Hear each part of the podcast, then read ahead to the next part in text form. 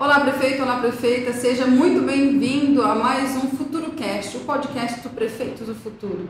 Estamos aqui com o Luiz, eu vou deixar para o meu sócio, meu amigo, meu mentor aqui apresentar o meu querido amigo Luiz. Fique à vontade, Alexandre.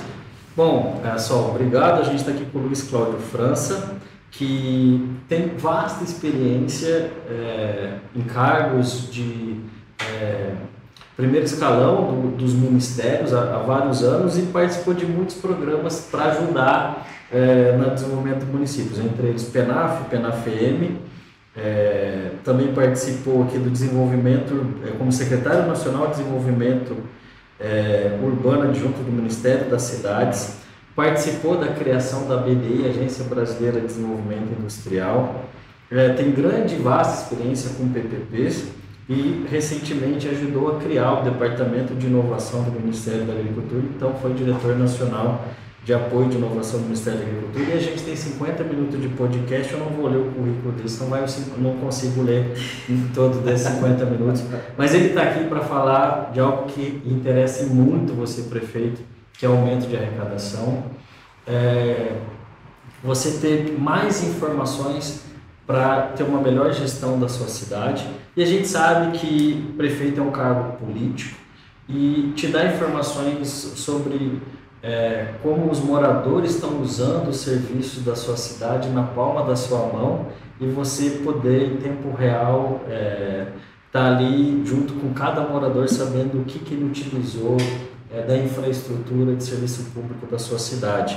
Então tem várias tecnologias e inovações é, que o Luiz está envolvido atualmente, além de toda essa grande experiência que ele tem aí de vários anos é, em órgãos de decisão é, dos ministérios. Então, Luiz, seja bem-vindo. Acho que é, é muito rico quando a gente conversa, né? a cabeça explode de tanto aprendizado. Acho que vai ser muito rico isso. Os prefeitos, bem-vindo aqui ao Futuro Cast.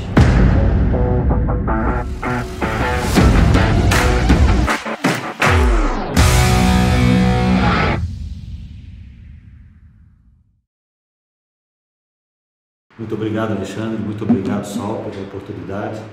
Eu acho que é importante a gente sempre estar tá divulgando e mostrando as experiências positivas que o Brasil teve, tem aqui para poder a gente enriquecer o nosso conhecimento, como também é importante a gente conhecer aquilo que foi negativo, para que a gente não repita isso em vários municípios.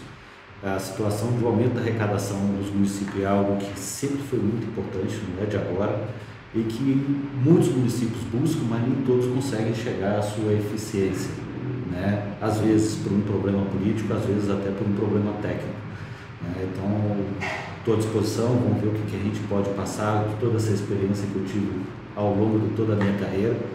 Né? Assim, eu tive a oportunidade no Brasil de conhecer mais de 200 cidades no país inteiro, vivenciar muito o que foi feito, o que teve coisas positivas, coisas negativas, o que está trazendo de novo aí por várias empresas e até mesmo por iniciativas do governo e algo que a gente pode trazer que foi feito em outros países.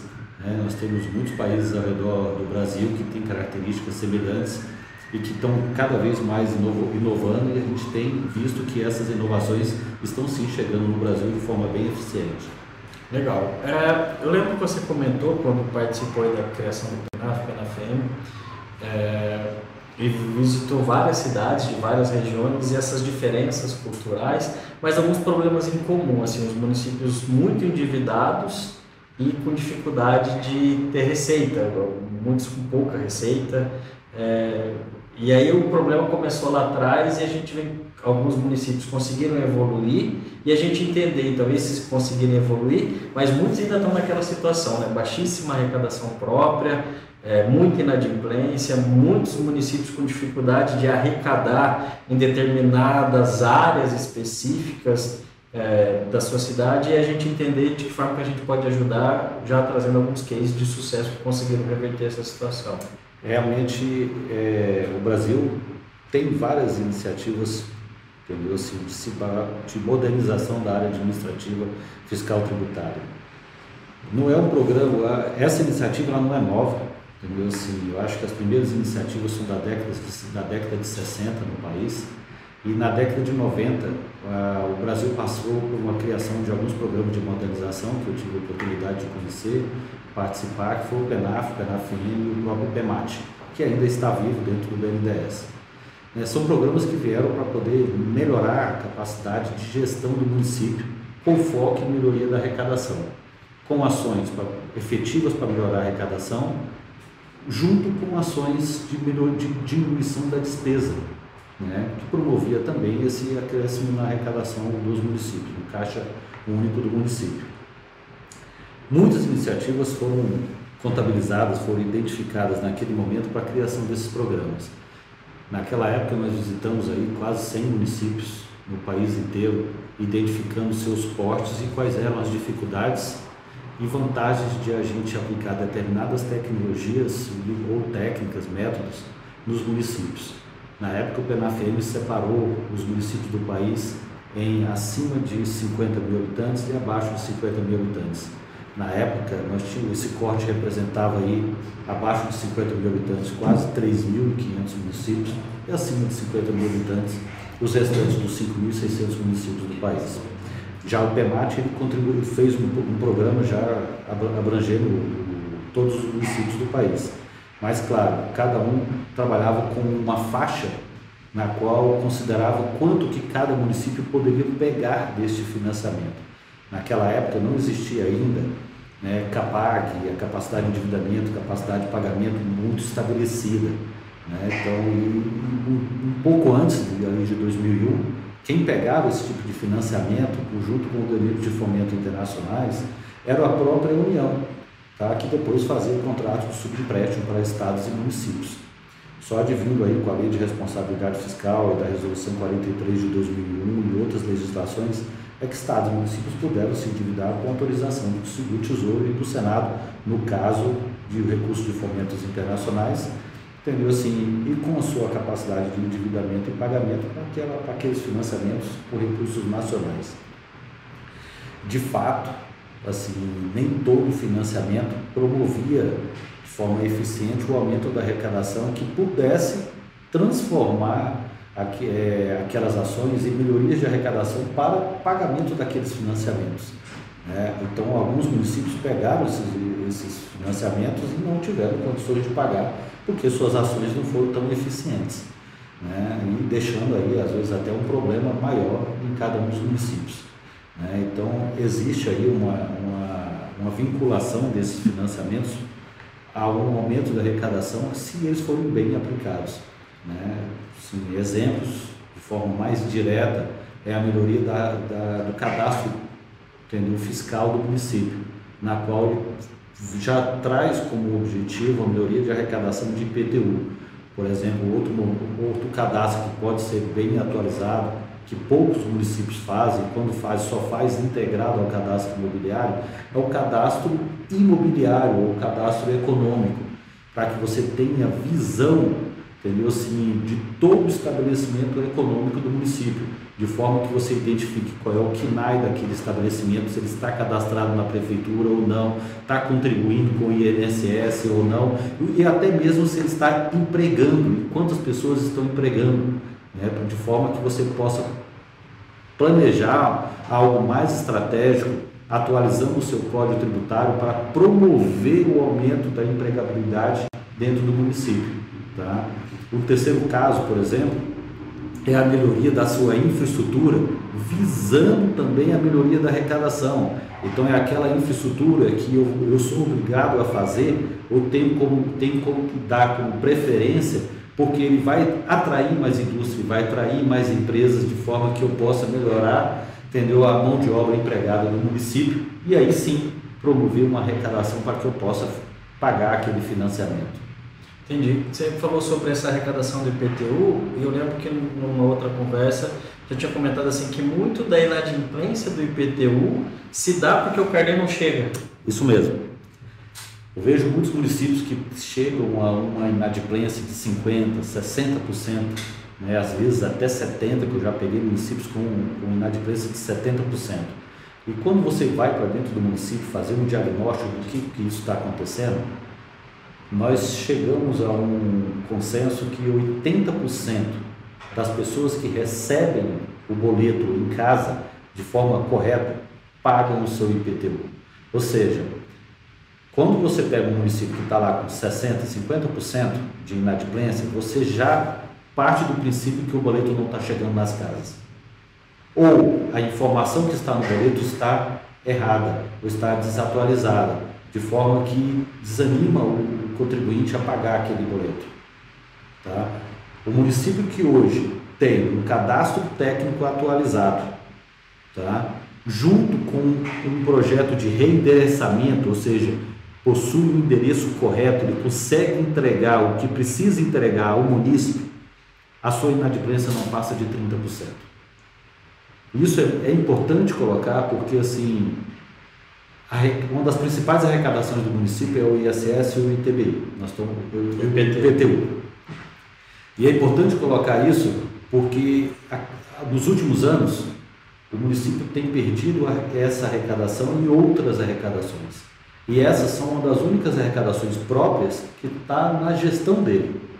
Então, manter um cadastro atualizado, um cadastro de endereço, um contato do município atualizado e ter um conhecimento mais profundo do que é cada um dos seus municípios, vai promover não só a melhoria de arrecadação, como vai qualificar a tomada de decisão do município, do gestor, entendeu? Para quais estratégias precisam ser realmente pontuadas, precisam ser realmente ser hierarquizadas, entendeu? Assim, para que possa ser, ter uma implantação de, e, favoreça uma, uma, uma avaliação mais efetiva para aquele gestor. Entendi. Eu, eu, quando eu fui prefeita lá em Nova Bandeirantes, nós tínhamos um distrito chamado Japuranã, que não tinha ainda a documento da terra, né? Pra, as pessoas não, não tinham posse dos seus terrenos, das suas casas, mas já tinha lá há 20 anos. Então eu fiz um, um cadastro das pessoas, medimos lá com o nosso pessoal mesmo, nossos fiscais, e conseguimos emitir o carnê do IPTU. E essa sensação de pertencimento, de eu ter o meu endereço, de eu ter onde, onde encaminhar uma carta, uma compra na internet, né, é, foi sensacional, porque eles pagavam assim, quase 100% o seu IPTU. Como que isso pode ser feito hoje no município é, é, com mais tecnologia, com mais eficácia? Vamos lá, Sol. É, antigamente, nós tínhamos no Brasil um, um serviço que era chamado de cadastro técnico, uhum. né? que tinha o objetivo único de identificar o tamanho do lote, o tamanho da casa, para que o município pudesse cobrar o IPTU correto daquela situação. Porém, esse cadastro não chegava a atualizar quem era o proprietário, o poceiro ou o ocupante daquele imóvel. Então era um cadastro que ficava pela metade. E às vezes o município fazia a atualização desse cadastro e não tinha um resultado tão eficiente porque ele não sabia de quem cobrar. Uhum. Até hoje existem alguns municípios na qual o seu código tributário traz que quem deve pagar o IPTU é o proprietário. Ele diverge das nossas legislações hoje nacionais, porque o fato gerador do IPTU é o uso da terra. Então, se alguém chegou, tem um lote que ele invadiu 50 metros, o município pode cobrar IPTU daquela invasão. E nem por isso, por ele estar tá cobrando IPTU, ele está dando argumentos para legalizar aquela invasão. Tá? O imposto não tem, não, não tem nada a ver com essa correlação. Hoje, os cadastros mais atualizados são chamados de cadastros multifinalitários. Esse novo serviço, muito mais integrado, ele começou a ser desenvolvido no país em 2004. Tá? Tem uma portaria do Ministério das Cidades, onde traz o que é o cadastro multifinalitário, o que, que ele envolve o cadastro multifinalitário, e existe aí uma medida é, de criar uma lei, entendeu? obrigando os municípios acima de 20 mil habitantes a ter esse cadastro multifinalitário. O cadastro multifinalitário ele envolve todo o cadastro técnico, ou seja, o tamanho da quadra, o tamanho do lote, o tamanho da casa, da casa do cachorro, até mesmo da piscina, de forma que você possa cobrar o IPTU daquela região, mas ele envolve também um cadastro mais social correlacionado a tudo isso, um cadastro da infraestrutura correlacionado a toda essa parte imobiliária e integra todos esses, esses cadastros a outros cadastros do município, como saúde, cadastro de educação e até mesmo segurança. Hoje o município tem uma quantidade de informações extremamente grande, entendeu? E seja qual, qual for o município, qual for o porte do município. A utilização de uma plataforma como essa, forma georreferenciada, integrando todos esses cadastros, é possível que você identifique para uma única unidade imobiliária qual é a sua infraestrutura ligada a ele, ou seja, onde tem água, luz, telefone, meio-fio, asfalto, a qualidade do asfalto, entendeu? Sinalização vertical, horizontal, semafórica, se existe poste, se existe iluminação pública, energia. Integrar essa informação, por exemplo, a um cadastro de saúde, na qual eu vou identificar qual é o posto de saúde mais perto, mais próximo, integrar a base de dados desse posto de saúde àquela unidade imobiliária, de forma que eu identifique quantas crianças, quais dessas crianças ou dos quais adultos já tomou qual tipo de vacina, entendeu? Assim, se ele utiliza, por exemplo, uma escola, ou seja, eu vou integrar a base de dados escolar. Resumindo, é possível, integrando todas essas informações, identificar por cada unidade imobiliária o seu proprietário, no caso de unidades já com regularização fundiária efetuada, ou seu posseiro, naquelas unidades onde não tem regularização fundiária, e também identificar toda essa infraestrutura instalada, quantos adultos, quantas crianças, que tipo de serviço, tanto do Estado quanto do município, aquelas pessoas estão utilizando, de forma que vai qualificar a tomada de decisão de município sobre o planejamento de uma nova infraestrutura, de um novo posto de saúde, de uma nova escola. De mobilidade urbana. Inclusive a parte de mobilidade urbana. Tá? Hoje, os municípios que possuem cadastros como esse, que até pouco tempo atrás só era possível para municípios acima de 300 mil habitantes, hoje a gente, teve, a gente vê realidade de municípios com 50, 100 mil habitantes promovendo isso, até municípios de 20 mil né, trabalhando esse tipo de cadastro. Recentemente, o Ministério das Cidades, hoje o Ministério do Desenvolvimento Regional, em conjunto com o BNDES, BNDES a CAF e a GIZ, é, promoveram, contrataram uma empresa de consultoria para elaborar termos de referência, possíveis termos de referências com produtos adequados para vários portes de municípios. Né? Eu acredito que no próximo ano aí o Ministério do Desenvolvimento Regional deve estar promovendo alguns, algumas capacitações, divulgando todos esses, esses esforços, porque o governo vê cada vez mais que é importante ajudar esse município no processo de contratação de plataformas como essa. Você, tá? falou que existem casos aí de, de municípios que tiveram e estão utilizando isso com sucesso. Então, tipo assim, um case aí de um município de 90, 100 mil habitantes, que é mais ou menos é, o limiar, a média dos municípios que nos, nos atendem, que, que nos assistem? Vamos lá, assim, um case muito interessante é, em uma cidade que realmente foi, que é difícil de, de, trabalhar, que é a fronteira, é o caso de Ponta Porã, no, Mato, no sul do Mato Grosso do Sul.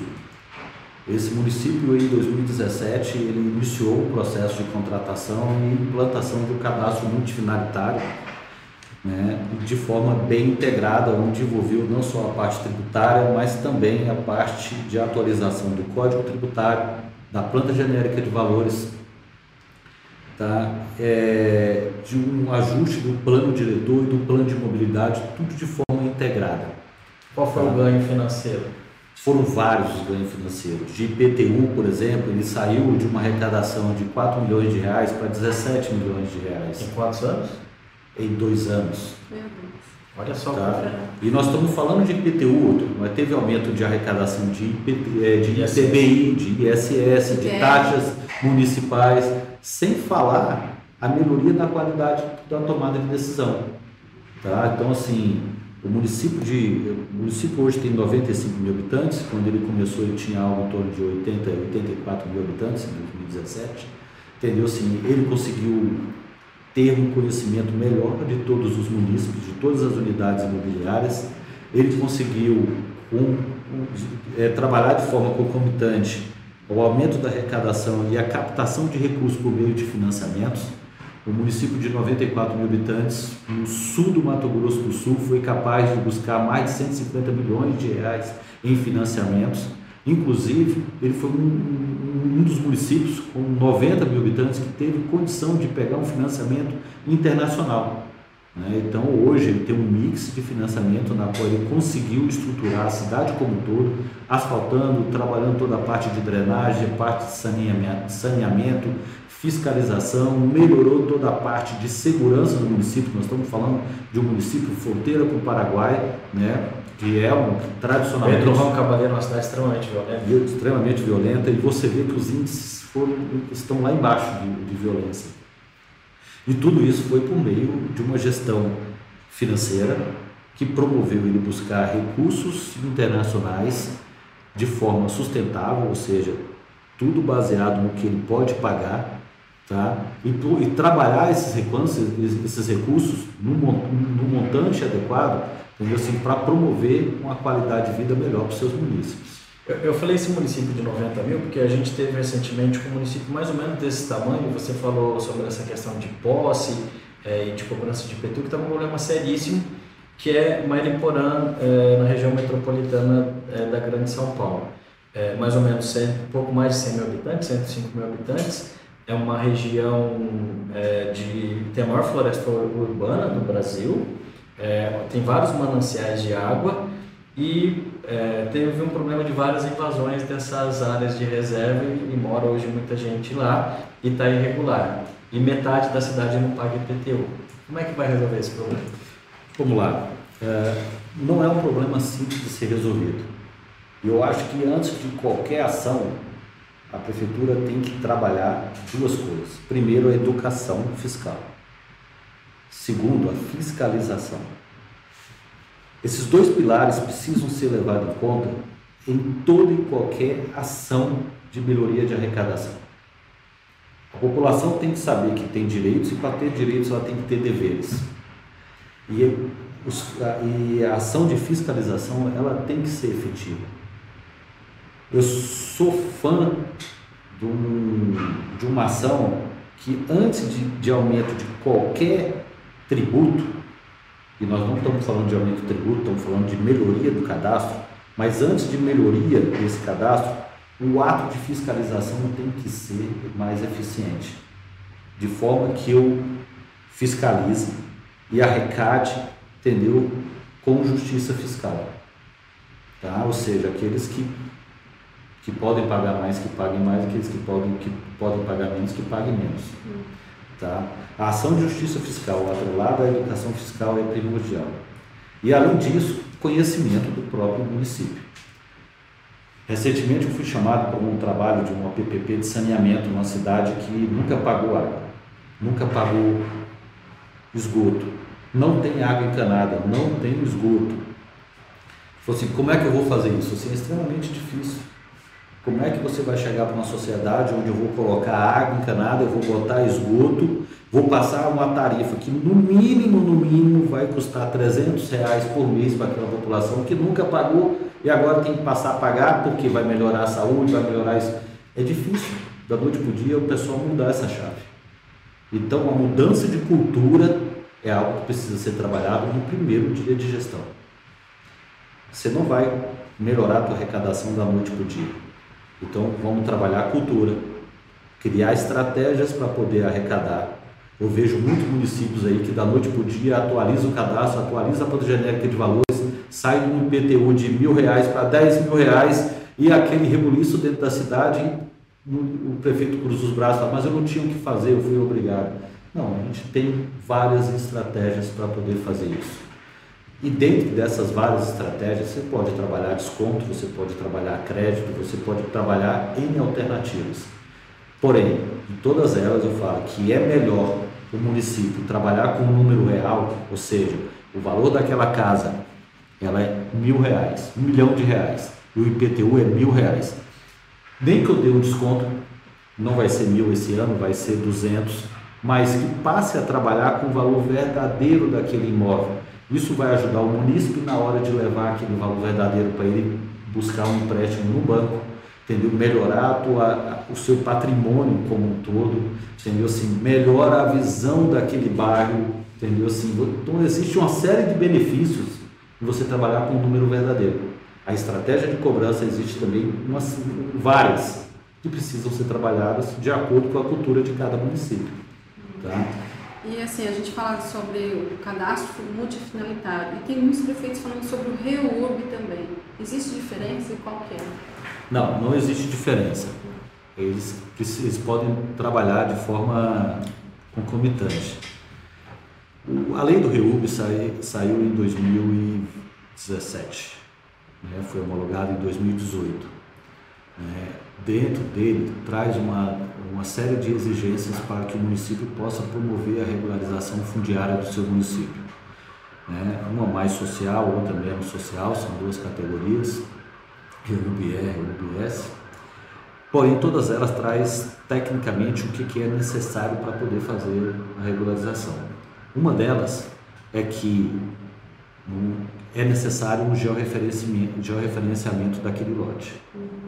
E na legislação traz também uma, uma, especificação, traz qual é a exigência da qualidade daquele voo, ou daquela imagem que vai ser processada. Né? Então, a exigência, por exemplo, do, do caso do REURB, né, área urbana, é que o erro médio quadrático seja de 8 centímetros da imagem. Eu vejo muito, muitos municípios fazendo uma imagem georreferenciada né, da cidade como um todo, levando em consideração apenas um GSD de 10 centímetros, sem levar em consideração uma restituição que atenda a, toda essa legislação. E depois ele quer levar à frente uma imagem, entendeu? Porque já tirou? Para poder fazer a regularização fundiária. Está errado. É, a empresa tem que ser cadastrada no, no Ministério da Defesa. Ministério da Defesa. Precisa. A empresa hoje que vai fazer esse trabalho de um cadastro multifinalitário ou um cadastro técnico, a empresa que vai levantar voo, vai, promo, vai buscar aquela imagem, ela precisa estar cadastrada no Ministério da Defesa. Lá são três tipos de cadastro. Aquela empresa que faz só o levantamento da imagem e aquela empresa que faz o processamento da imagem. Então, categoria C é aquela empresa que faz processamento da imagem, categoria B é aquela que faz o levantamento da imagem e a categoria A é que faz as duas, né, os dois serviços. Veja alguns editais onde o município não exige essa, essa exigência do Ministério da Defesa. Está errado.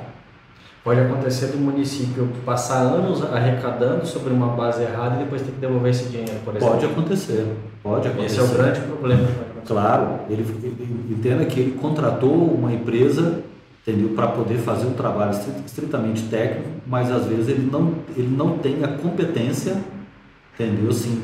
Pode pra... ter escritório de advocacia só esperando o pulo do gato aí para fazer uma ação. Ah, existem várias, existem hoje várias que esses, esses escritórios ficam aí só analisando quais foram as empresas que fizeram determinado serviço, identificam se aquelas empresas não possuem a qualificação necessária hoje nacional e esperam que o município contrate essas empresas, arrecadem o IPTU, por exemplo, e depois eles querem recorrer, fazendo com que o município tenha que devolver aquele IPTU e eles ficarem com um pedaço dessa ação. Entendeu? Existem empresas de advocacia hoje só trabalhando dessa forma.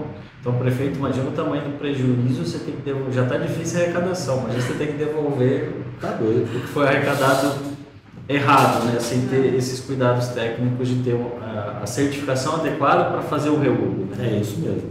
Nesse caso não é nem só o reúbo, né? porque é, é o caso do cadastro técnico, focado aí para arrecadação mesmo. A Sol falou a situação do reúbo e o cadastro multifinalitário. O cadastro multifinalitário ele traz uma infinidade de informações que vai favorecer a regularização urbana. Primeiro é o georreferenciamento da área. Segundo, a identificação do proprietário ou do poceiro daquela área, junto com os cartórios. E não só daquela área, mas também das áreas limítrofes. Entendeu? Tudo isso faz parte do processo de regularização fundiária. Então, o cadastro multifinalitário bem feito, programado desde o início, favorece que o município tenha todas as informações de todos os imóveis de forma parametrizada sobre quais aqueles que cabem REUB, quais não cabem, e daqueles que cabem, quais aqueles que são REUB é o REUB S. Legal. E usando municípios que têm, como por exemplo é, que tem grandes áreas invadidas, essas áreas sendo de preservação é, ambiental, elas também contam como um ativo no seu cadastro? Para possíveis financiamentos? Contam sim. É importante você ter colocado isso, Sol, porque não são todos os municípios do país que têm seu patrimônio cadastrado e valorizado.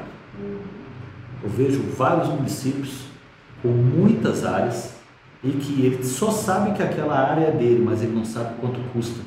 Ele não consegue colocar aquilo na sua contabilidade, de forma que possa melhorar seus indicadores para poder promover um CAPAG, sair de um CAPAG C para um A, para um B, entendeu? Assim, na qual ele vai ter mais condições de buscar financiamento em condições melhores, sabe? Então, assim, são poucos municípios que têm realmente o conhecimento adequado, eficiente, entendeu? Assim, do seu patrimônio imobiliário.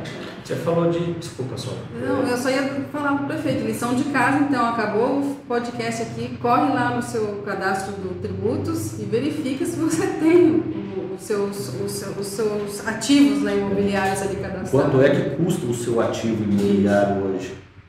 Entendeu? Tudo isso pode, inclusive, ser usado para uma futura PPP, uma concessão que o município queira fazer, entendeu? Se de forma que você consiga modelar tudo isso como um fundo garantidor para o município. Sim.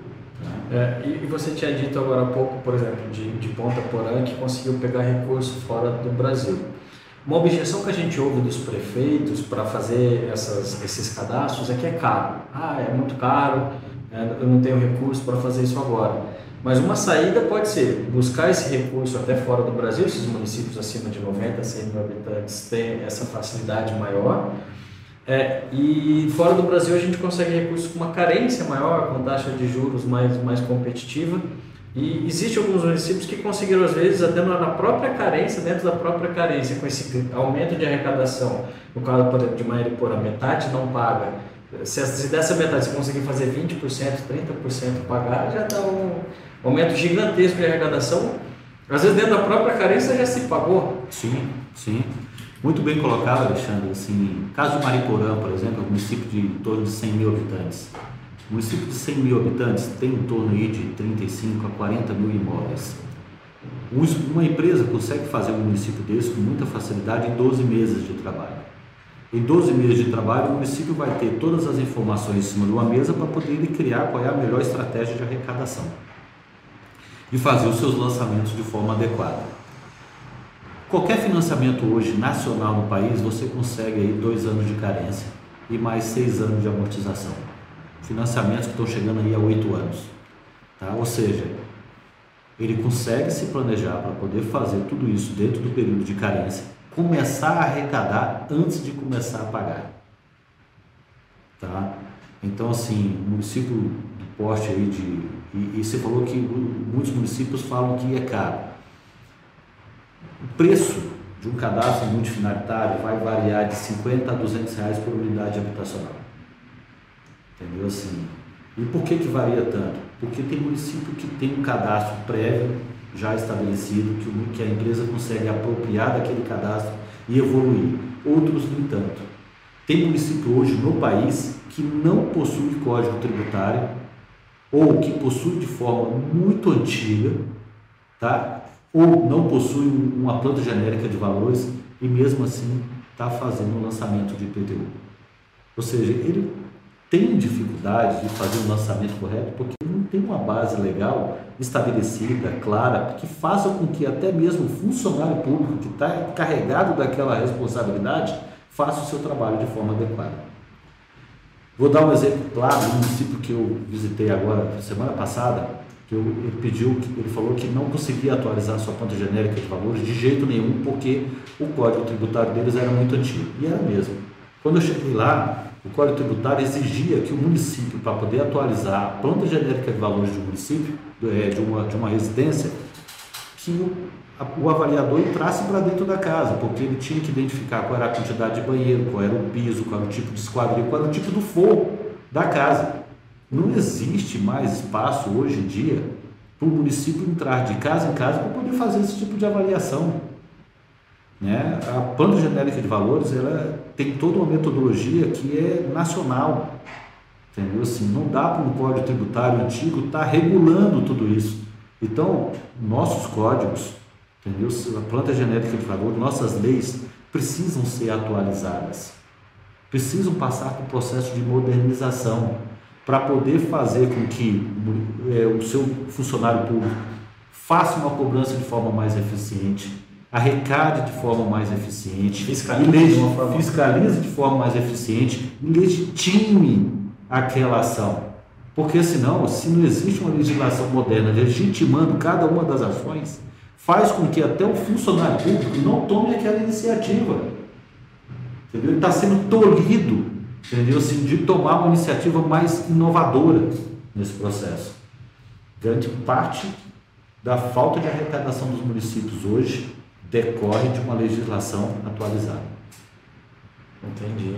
Muito legal. E, e aí, por exemplo, você deu essa informação de ter lá um, um, uma unidade habitacional e eu consigo é, saber, por exemplo, se naquela casa tem dois adultos, um homem e uma mulher, o João e a Maria, e que o Joãozinho usou a, o posto de saúde, quais, quando usou, e que a Mariazinha está na escola, começo a ter essa visão é, de cada casa, de, de, quem mora ali, de quais serviços usou. Isso para o gestor é muito interessante, porque ele começa a ter acesso às informações, às vezes no próprio celular, é, e aí ele vai lá naquela rua, ele consegue ir de casa em casa e conversar com o morador e, e, e perguntar para o morador como é que foi sua experiência lá em tal lugar, no, na UBS, como é que foi sua experiência no pronto-socorro, e o morador vai até se assustar, nossa, o prefeito tá sabendo por onde eu andei, onde eu usei, né? Claro. É importante você ter colocado isso, porque assim, o município, como a gente colocou no início da conversa, ela possui uma quantidade de informações, de dados, né, infinita, uhum. é algo monstruoso. Se você pega uma secretaria de saúde, só foi prefeita aqui uma cidade, ela vai ver que na secretaria de saúde você tem um cadastro de todo mundo que tomou vacina. Você tem o um endereço de todo mundo que tomou vacina. E você tem aqueles agentes de saúde que batem de porta em porta, sabendo quantos adultos, quantas crianças, me dá o cartão de vacina. Ele, a Secretaria de Saúde do município tem uma infinidade de informação. Ele tem uma informação tão estratégica, politicamente, para o prefeito, que é, por exemplo, a data de nascimento. Mas peraí, a prefeitura tem a data de nascimento de todo mundo que mora naquela cidade? Tem. Poxa, ele poderia usar isso para tantas coisas? Podia, só que ele não usa. Da mesma forma que a Secretaria de Saúde tem essa quantidade de informações, a Secretaria de Educação tem outras tantas. Por exemplo, a Secretaria de Educação tem o telefone da mãe de um determinado aluno? Tem. Na hora de fazer a matrícula, você colocou lá o telefone.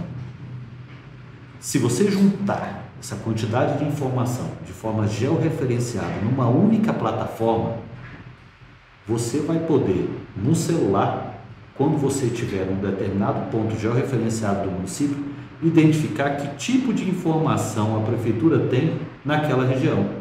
Ou seja, digamos que o prefeito vai inaugurar um calçamento numa determinada rua. Naquele momento que ele está naquela rua fazendo a inauguração daquele calçamento, ele pode identificar que na casa 18 o seu João está fazendo aniversário? Pode.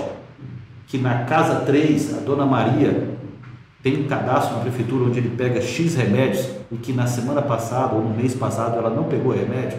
Também tem. Todas essas informações a prefeitura já tem.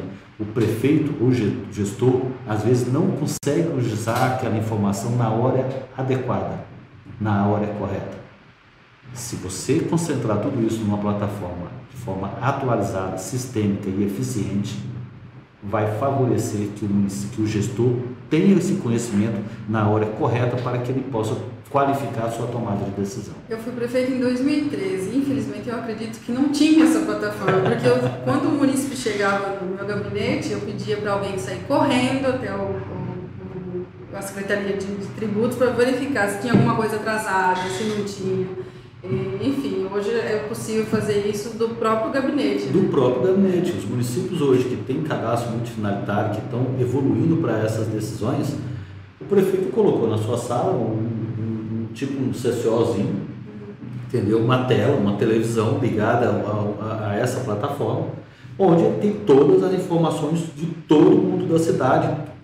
Toda vez que alguém vai sentar com ele, ele faz questão de mostrar o tanto que a prefeitura sabe sobre ele.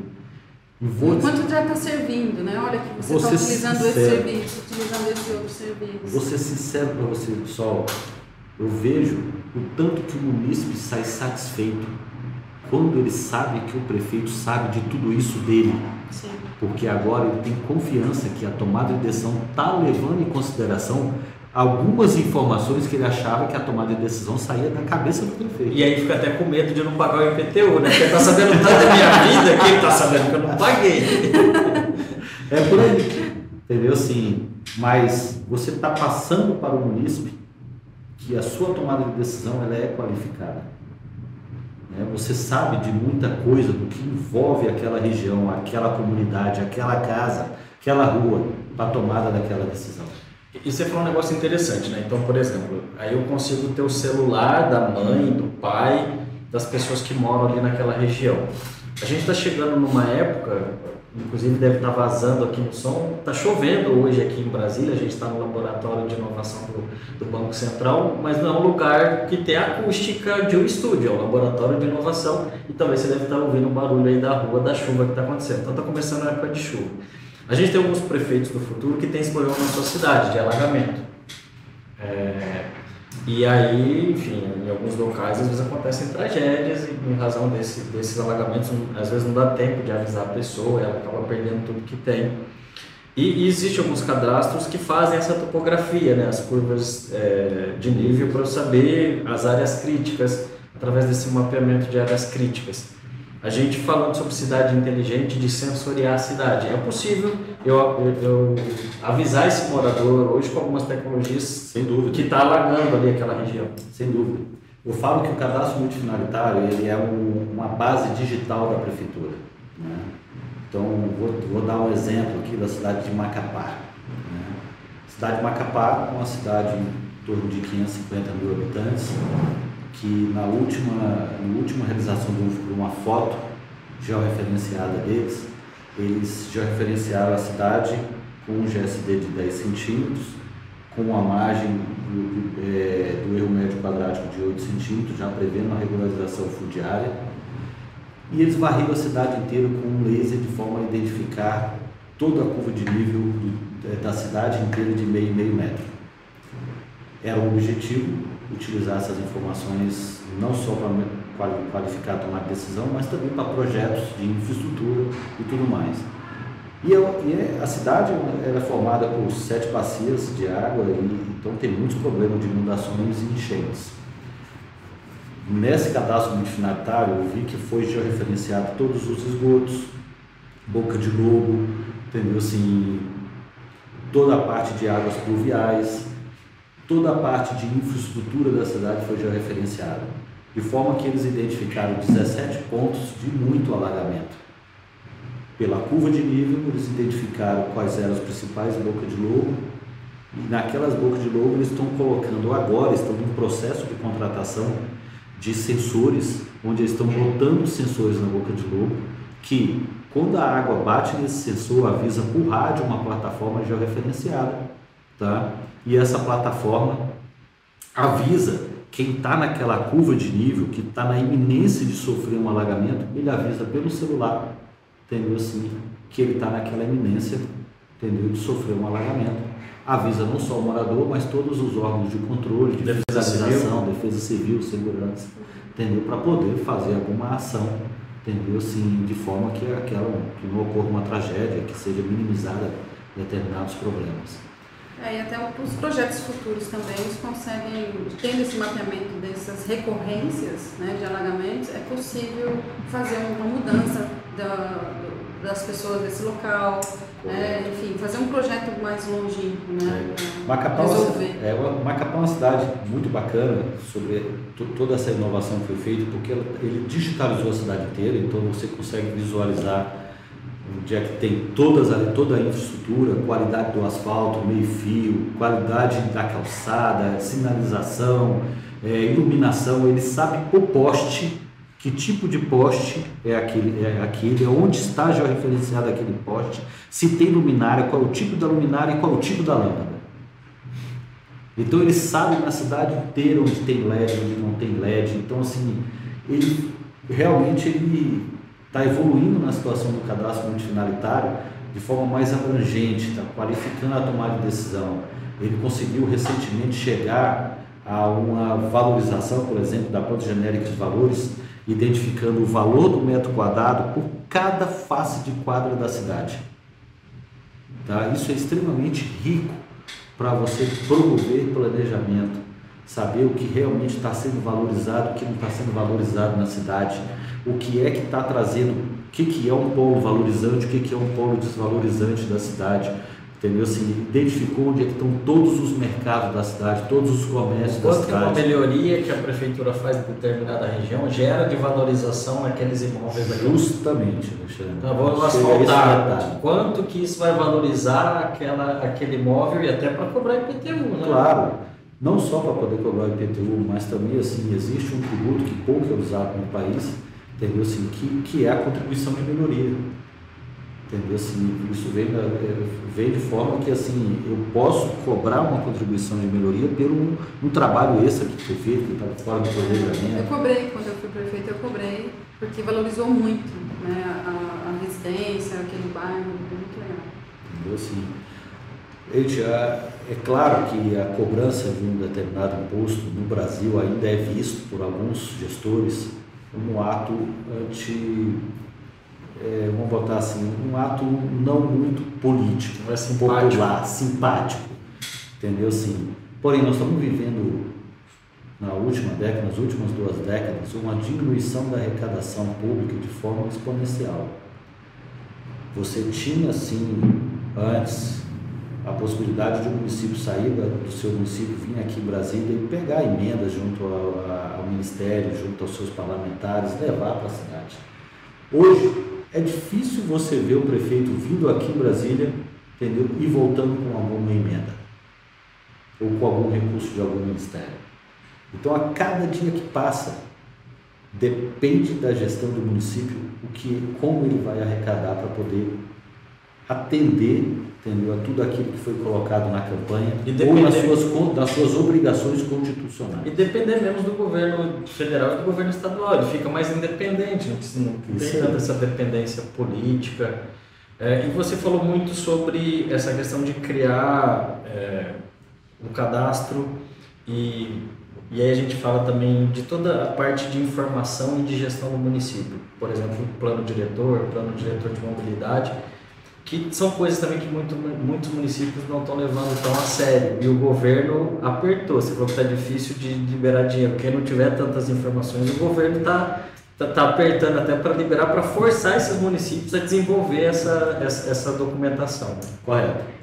Há alguns anos atrás, nós tivemos, há muitos anos atrás, nós tivemos uma legislação onde obrigou os municípios a terem planos diretores.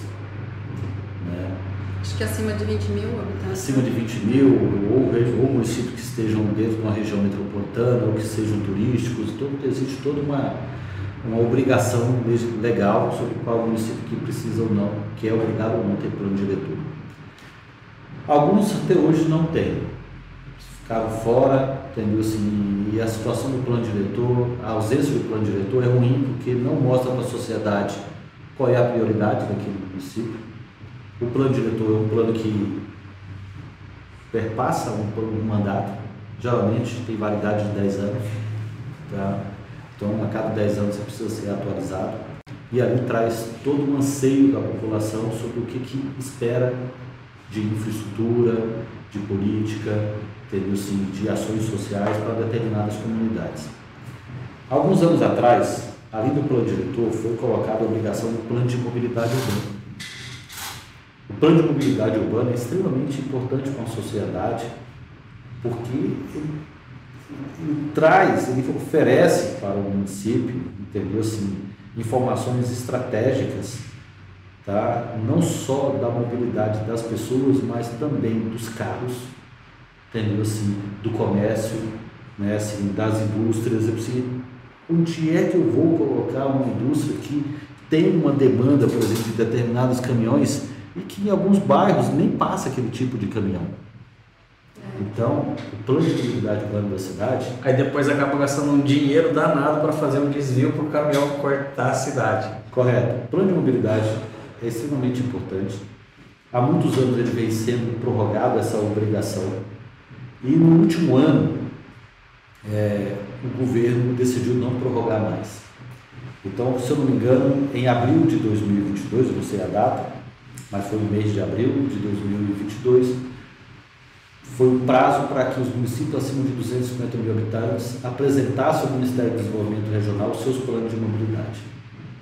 O prazo para municípios abaixo de 250 mil é no próximo mês de abril, do abril de 2023. E eu já conheço dezenas, dezenas de municípios acima de 250 mil que não apresentaram plano de mobilidade urbana e estão com 80, 100, 150 milhões de reais parado no Ministério do Desenvolvimento Regional, porque é necessário que o município apresente esses, esse plano para obter recurso por meio do Ministério do Desenvolvimento Regional. E, e, qualquer recurso, emenda parlamentar? Qualquer tipo de recurso. Fica meio que positivado nas suas certidões, né? Isso aí. É, e agora, vendo uma dica para você que não é esse município, de repente lá no seu deputado pegar esse dinheiro, senão ele vai perder. Né? Ou pegar esse recurso que o deputado mandou para você, transformar ele para você fazer o plano de mobilidade urbana, que neste caso pode. Sim. Exatamente. Muito legal. Bom, é, eu acho que para você que é prefeito, gestor, não só prefeito, mas secretário de finanças, secretário de administração, que às vezes está mais ligado, né? Às vezes o prefeito não está tão ligado. É uma informação importantíssima para o secretário, secretário de finanças, secretário de administração, que auxilia o prefeito geralmente com essas informações. Né? É uma responsabilidade do prefeito, mas é, se você não é prefeito, o, o, secretário tem que estar de administração de finanças atento a tudo isso que está acontecendo. Não, sem dúvida. Sim, a Secretaria de Planejamento, administração, né, administração mais voltada, voltada à despesa, mas planejamento e, e finanças necessariamente tem que ter esse conhecimento que envolve tudo isso que nós estamos falando hoje, entendeu? -se? A importância de tudo isso e quanto que é necessário o município estar adequado, mesmo que ele não queira pegar o financiamento, mas que ele esteja adequado para uma, um momento é, mais emergencial, ele tem essa possibilidade. Hoje nós temos financiamento para estados e municípios que, você, que o município consegue buscar ele e ter dinheiro no caixa em um mês. Um único Essa mês. é uma informação importante, porque os prefeitos estão entrando agora nos seus dois últimos anos de mandato. Correto. Né? Para quem vai para a reeleição, por exemplo, tem um ano e meio. Então, se eu consigo ter um financiamento de daqui 30 dias para eu iniciar uma revolução, porque isso faz uma revolução na sua cidade, não tenha dúvida, com todos esses claro. dados em mãos. Pega um município aí, vamos ver, pega um município de 20 mil habitantes, a depender de como esteja a, a, o seu, as suas, sua, suas, é, as suas certidões e a sua contabilidade, né? Ele consegue buscar junto ao Banco do Brasil 10, 15 milhões de reais. Entendeu? Assim, difícil ele buscar isso numa emenda. Ou ter um recurso próprio sobre isso, se ele não tem um royalty bem parrudo, entendeu? Assim, ou recebeu um, um, um recurso aí de, de forma judicial. Né? Então, ele consegue, mesmo nos últimos dois anos de mandato, fazer algo estruturante. Eu falo que assim, quando o município busca um financiamento, é importante que ele tenha em mente fazer algo estruturante. Entendeu? Algo que realmente vai ficar sustentável. Né? Então, ou seja, dentro do Banco do Brasil, por exemplo, você tem o BB Eficiência, entendeu? Assim, dentro da Caixa Econômica, você tem o Finisa, você tem outros bancos que estão financiando estados e municípios, são bancos privados, você tem o BRB, aqui de Brasília, que está tá fazendo um trabalho fantástico. E não só em Brasília, só, não só no Ele está financiando o Brasil inteiro. Entendeu? Assim, aí você tem Banco do Nordeste, você tem BNDES, você tem é, hoje Santander financiando, Itaú financiando. Então, você tem uma possibilidade enorme. E é claro, financiamento nacional, de uma forma geral, você vai ter de 1 a 2 anos de carência, 6 a 8 anos de amortização. Município acima de 90 mil habitantes, você tem a possibilidade de buscar, além desses financiamentos nacionais, financiamentos internacionais. Por exemplo, financiamento internacional, as taxas estão variando aí de juros efetivo na ordem de 2 a 4% ao ano, com 4 a 5 anos de carência, entendeu? Sim, com 11 a 25 anos de amortização. Eles são mais elásticos, então eles favorecem o fluxo de caixa melhor para o município. Eles têm um período de carência maior, entendeu? Assim, que nesse período você vai apenas pagar juros, você não vai pagar nada de amortização. Geralmente esse período de carência maior é o período que ele é maior porque você está buscando dinheiro para poder fazer algo mais estruturante. Então você tem um período maior para poder implantar aquele algo mais estruturante. Então assim, é possível fazer isso faltando dois anos? É. Hoje, bancos nacionais estão financiando municípios com CAPAG A ou B. E até, temos até banco financiando é, municípios com CAPAG C. Os internacionais, organismos de fomentos internacionais, ele já se restringe. Eles buscam CAPAG A ou B. Tá? Todos eles já estão trabalhando com garantia tanto soberana, né, que é dada pelo Tesouro Nacional, ou pelo FPM, entendeu? que é autorizado pela própria Câmara Municipal. Né? Lembrando que qualquer tipo de financiamento precisa passar pela Câmara. Sim. E para quem pra, tem alguns prefeitos que não, não conhecem a sigla CAPAG. CAPAG é a capacidade de endividamento do seu município. Você pode consultar no próprio site do Tesouro Nacional, joga na internet lá que vai aparecer a forma de você consultar o seu, a sua capacidade de endividamento. Falei certo? Tá certíssimo. assim, nós temos hoje o CAPAG, né? E é, hoje, quer dizer, nós temos hoje uma, é, dentro desses indicadores a capacidade de pagamento, que ele é 16% da receita corrente líquida, conforme o MIP do Tesouro Nacional, o Manual de Instrução de Pleitos, e você tem a capacidade de endividamento do município, que ele é 120% da receita corrente líquida. Esses indicadores também existe aí uma correção para poder o município trabalhar de forma mais conservadora. Esse 16 cai para 14,4, 120 cai para 104, 107. Então, ele só beneficia quanto quanto mais alta a capacidade de endividamento, né, do, do pagamento, A e B, é, tem uma diferença de juros ali também. Né? Claro. A capacidade de pagamento, que a gente está colocando aqui, né, é, quando você traz aí para os indicadores A, B, C ou D, esses indicadores trazem o nível de risco de cada município.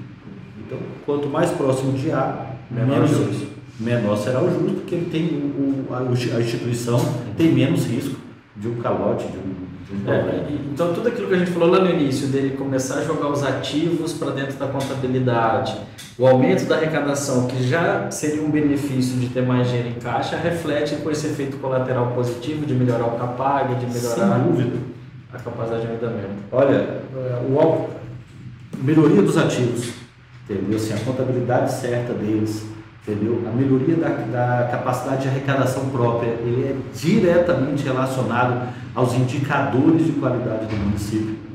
Entendeu? E até, assim, não passou, mas Paulo Guedes chegou a propor no início desse governo é, municípios menores, com menos de 10 mil habitantes e com menos de 10% de arrecadação própria, deixarem de ser município para se tornar distrito. É, em muitos casos é a sobrevivência do município. É isso mesmo esses municípios pequenininhos, enfim, o prefeito é sobrevivência do cargo dele se ele quiser ir para uma reeleição. É. Não passou, mas é o que está na gaveta, de repente alguém pode querer desengavetar. Né? Não, e às vezes, quando você fala de sobrevivência no município, não é nem sobrevivência legal, esse caso institucional, mas é a sobrevivência do prefeito. Eu já vivi, já presenciei vários municípios, Alexandre, onde o procurador do município entendeu? Às vezes do Estado, entendeu? Assim, questiona por que, que o município, o prefeito está cobrando um determinado IPTU se a população não tem condição de pagar.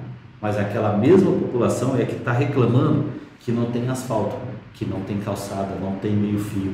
E o, o prefeito não tem condição de colocar um asfalto melhor porque não tem arrecadação. E ainda é autuado pelo próprio Ministério Público por não cobrar o IPTU. Justamente. Então ele fica com o CPF sujo e com o nome sujo na boca do povo. Então, assim, a melhoria da arrecadação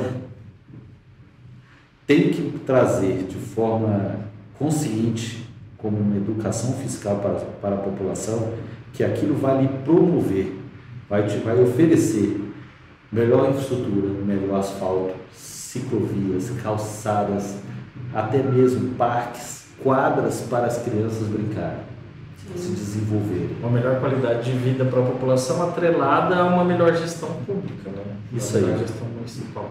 Essa é a meta do Prefeitos do Futuro. A gente está chegando no final, infelizmente, eu escutei o A daqui, que você disse lado, porque realmente é uma aula, toda vez que a gente conversa com o Luiz, explode a cabeça de tanta conhecimento de causa, né, de quem passou aí décadas trabalhando diretamente com municípios, trabalha até hoje, é, desenvolvendo é, programas antes públicos, né? E hoje o Luiz está na iniciativa privada. E eu queria que você deixasse os contatos, Luiz, da, da empresa que você trabalha, é, prestando muitos desses serviços né, que você disse aqui. Quem quiser, vou deixar, a gente vai deixar aqui o link embaixo no, do vídeo. Mas, enfim, quem quiser conhecer mais sobre todo esse trabalho, como é que a pessoa faz para chegar até você, chegar até a empresa? Alexandre, obrigado pela oportunidade. Hoje eu estou na EGL Engenharia, é uma empresa que tem 20 anos no mercado, foi uma das primeiras empresas a trabalhar com cadastro multifinalitário no país. Né? Hoje é uma referência em vários estados, temos cinco filiais, temos a matriz em Brasília, mais cinco filiais e temos aí umas centenas de atestações, não só nacionais como internacionais, trabalhando com processamento de imagem, trabalhando com cadastro multifinalitário, trabalhando com desenvolvimento de BRTs, VLTs, metrô, concessão de transporte público, entendeu assim, e PPPs, tanto na parte de saneamento, iluminação pública, usinas fotovoltaicas, gestão é, de rodoviárias e até mesmo modelagens de novos ativos para a prefeitura. Show de bola, então assim, vale um papo. Você já viu que só nesse papo você vai ter muito ganho, que vale agendar uma conversa aí com a equipe do Luiz e de repente até com o Luiz aí para é, desenvolver sua cidade. Só suas considerações finais. Ah, Ah, hã? A gente vai, ele está perguntando o e-mail, a gente coloca aqui embaixo. É, qual que é o e-mail? Luiz, conhece? luizclaudio.franca.egl.eng.br A gente coloca aqui embaixo no, comentário do vídeo. Mas o site é egl.eng.br, é isso? Isso mesmo. egl.eng.br. Fica aí a dica. E, bom, quero agradecer. Né? Sempre, como o Alexandre fala, uma aula. Você já é assim, um amigo nosso, né? tanto que a gente já conversa e a gente aprende muito contigo. E o primeiro passo para o prefeito iniciar uma, uma inovação dessa no seu município, com esse cadastro municipal é, multifinalitário, qual que é o primeiro passo? O que, que ele deve fazer? Acho que ele tem que procurar um profissional que realmente tenha experiência nesse processo.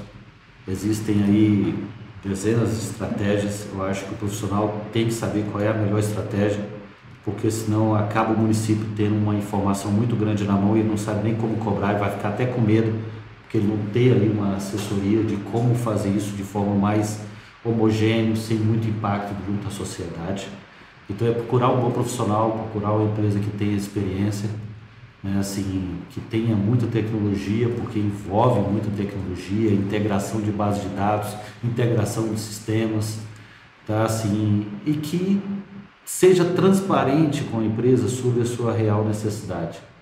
Né? Então, assim, requer que, o que a empresa que vá dar assessoria ao município realmente conheça o município, vá até o município, não contrate algo que o cara fez por telefone.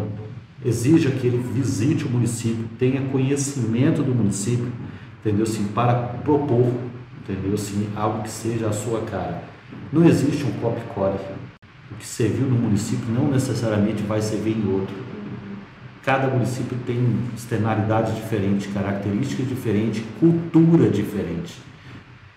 Nesses 10, 20 anos que eu tenho experiência em cadastros, eu já vi muito município que faz um cadastro de uma forma e outro de outra forma. Se eu levar a mesma estratégia de um município para outro, vai chegar lá e eu vou ter uma resistência enorme na cultura dos funcionários públicos. Essa resistência ela é primordial para o sucesso de um projeto. A cultura tem que ser identificada desde o início. de forma que não haja muito impacto, entendeu? Assim, nessas inovações. Senão, você vai ter um funcionário público resistente àquela nova inovação. E você ele tem que ser inclusivo. Ele tem que trazer isso para dentro do projeto. Muito legal. Minha última pergunta. A, a gente trabalha hoje só, nós somos consultores. É, esse podcast é uma parceria do Prefeitos do Futuro, Consultores do Futuro. Você como consultor hoje, né, trabalhando nessa consultoria é, nos municípios de aumento de arrecadação, melhoria de dados. Para esse profissional que trabalha com consultoria, quais são as características? Você já falou agora nessa última resposta um pouco disso, mas especificamente, quais são as características que um bom consultor tem que ter para prestar um bom serviço de consultoria? Antes de qualquer tudo, a transparência e a honestidade em tudo que ele vai falar, de forma que o prefeito realmente reconheça que ele tem aquela capacidade para poder promover uma mudança. É, vender consultoria no Brasil não é algo fácil, porque você vai ter profissionais de todas as formas e acaba alguns consultores sendo confundidos com lobistas, entendeu? Assim, ou aqueles que realmente só querem pegar dinheiro da prefeitura e depois virar as costas e ir embora. Um projeto como esse é um projeto que ele tem que perpetuar na prefeitura, ele tem que passar gestões. Então, pessoa que quer trabalhar com consultoria nessa área, ela tem que buscar muita capacitação. Existem hoje várias universidades que estão com cursos de mestrado, entendeu-se, graduação nessa área. Vocês têm muito curso dado pelo próprio governo, tá? E você tem, já consegue identificar em mercados internacionais, tem vários países que estão trabalhando com cadastro que são maravilhosos.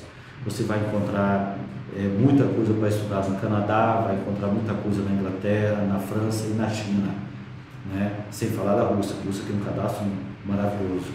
Né? Então, cidades, todos esses países hoje estão investindo em cadastros multifinalitários. E às vezes integrando isso à segurança, como o caso de, de você identificar na rua reconhecimento facial, entendeu? Assim, qualidade, é, segura, segurança em determinadas pessoas que são suspeitas, estão andando com duas, três pessoas, então tudo isso é agregado ao cadastro multifinalitário hoje. Legal, mais uma excelente dica para quem quer trabalhar nisso. Luiz, mais uma vez, obrigado por mais uma aula. Acho que você curtiu, estão aqui os contatos embaixo para quem quiser aprofundar aí uma segunda, uma terceira aula. Obrigado mais uma vez por estar com a gente.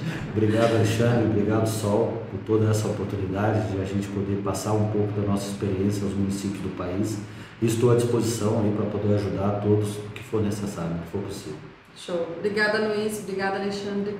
E você que queira entrar em contato com a gente, não esquece, acesse lá o site prefeitosdofuturo.com.br, entre em contato ali, tem o link do WhatsApp, pode falar com a gente, a gente está à disposição. Até mais.